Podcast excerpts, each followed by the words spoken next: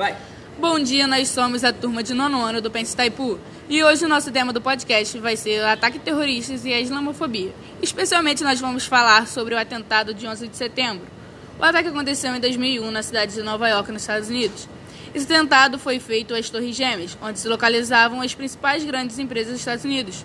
Segundo especulações, acredita-se que o ataque foi orquestrado pelo grupo Al-Qaeda, que se utilizou de dois boings que se atirou contra as torres. Havia um terceiro avião, que atacaria o Pentágono, localizado no estado da Virgínia. Mas antes que o ataque fosse efetuado, os Estados Unidos conseguiu derrubar esse avião.